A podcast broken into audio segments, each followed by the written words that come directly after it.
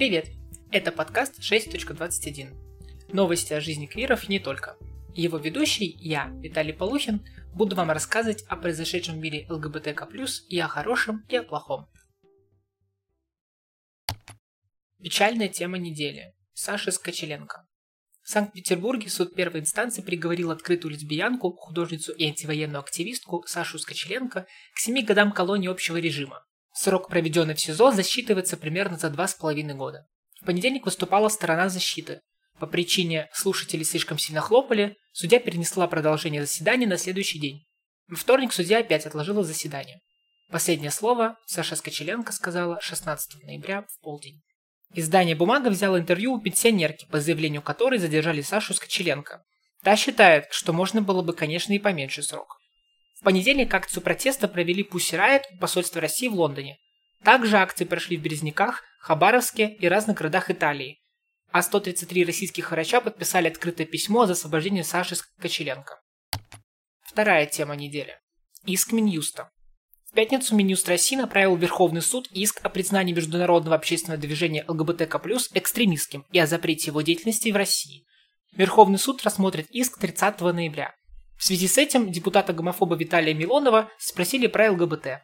Он не сказал ничего нового и поддержал инициативу. Центр «Мемориал» сделал заявление в связи с иском Минюста. Они подчеркнули, что экстремистами пытаются признать несуществующую организацию, что цель этой инициативы не только уничтожить в России гражданскую активность в этой области, но и стереть гомосексуальных, бисексуальных и трансгендерных людей из публичного пространства. Прочитайте обязательно рекомендации юриста по правам ЛГБТК+, Максима Леничева в связи с предстоящим судом о признании ЛГБТ экстремистской организации. И посмотрите на досуге стрим 7 на 7 «Горизонтальная Россия» в поддержку ЛГБТ-инициатив, работающих в России и для России. Новости квирфобии. В Новом Уренгое подросток решил отомстить из-за неразделенной любви и разместил анкету парня, которого выбрала понравившаяся ему девушка, на сайте для ЛГБТ-знакомств. Блогер Хаджи Мурат Ханов с возмущением заявил, что Махачкала неофициальная столица геев на Кавказе, и теперь он вынужден оправдываться. Отметим за скобками, что Ханов отсидел тюремный срок за вербовку террористов в ИГИЛ Германии. В Женеве, Швейцария, прошла 44-я сессия рабочей группы Совета ООН по правам человека.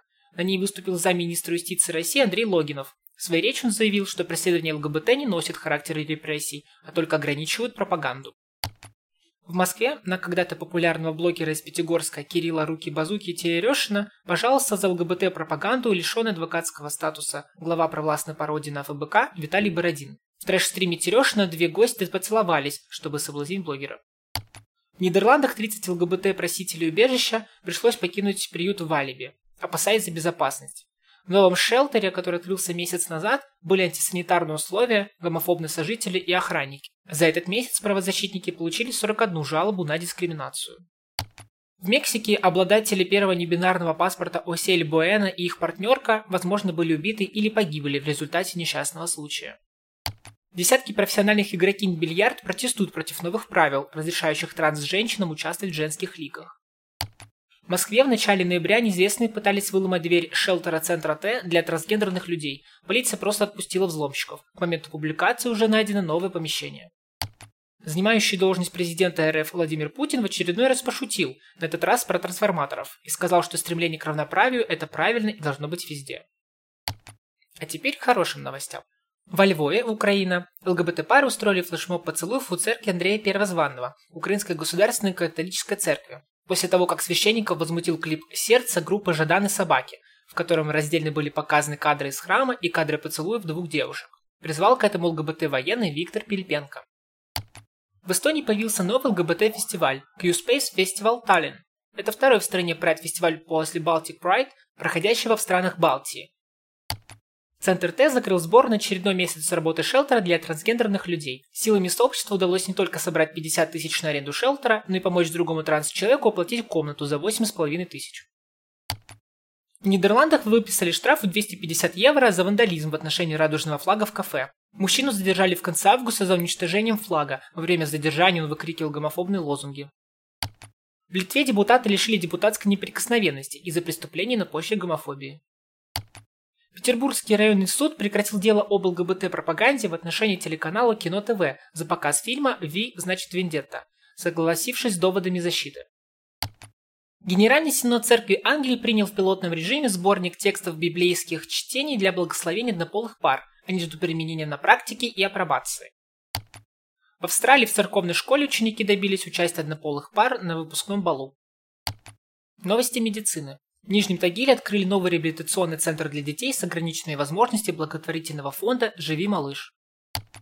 Евразийское сообщество за доступ к лечению направило открытое письмо в фаркомпанию Viv Healthcare с просьбой расширить область действия лицензионного соглашения по кабатигравиру с медицинским патентным пулом, добавив как минимум Армению, Азербайджан, Беларусь, Грузию, Казахстан и Молдову. Это может сделать инъекционный преп доступным для людей в этих странах. В Каталонии, Испания, исследователи из Центра эпидемиологических исследований заболеваний, передающихся половых путем и СПИДа, обнаружили, что смертность людей с ВИЧ от самоубийств вдвое выше, чем в среднем по населению региона, несмотря на то, что статистика самоубийств снизилась с 1998 года. Великобритания может стать первой страной, вводящей вакцинацию от гонореи. Речь идет о вакцине от менингокока Б, который вызывает родственный гонореи микроорганизм. Эффективность против гонореи составляет порядка 42-46%, но ее планируется предлагать геям, бисексуалам и другим мужчинам, практикующим секс с мужчинами, чтобы снизить заболеваемость. В Перми группа «Радужный мир» подвела итоги опроса эмоционального состояния ЛГБТ людей. Это второй опрос после 24 февраля прошлого года. Пишут, что ЛГБТ плюс продолжают тревожиться, закрываясь от общества и семьи. Ожидаемую ситуацию сложнили квирофобные и трансфобные законы. Еще важные новости.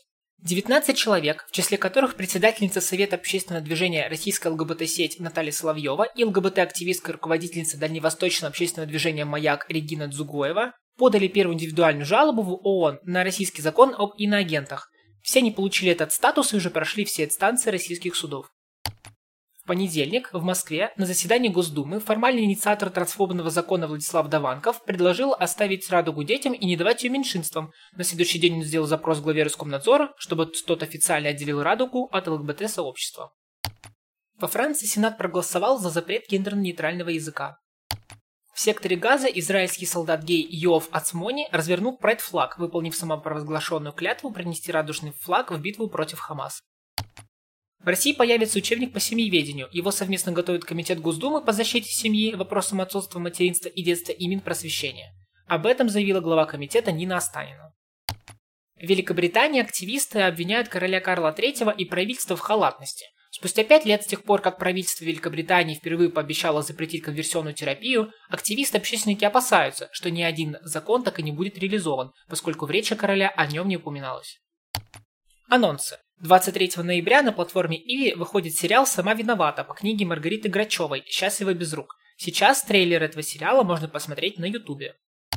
24 ноября в Москве Квир БДСМ приглашает на секс-позитивную вечеринку для женщин и небинарных персон с буквой «Ж» в паспорте.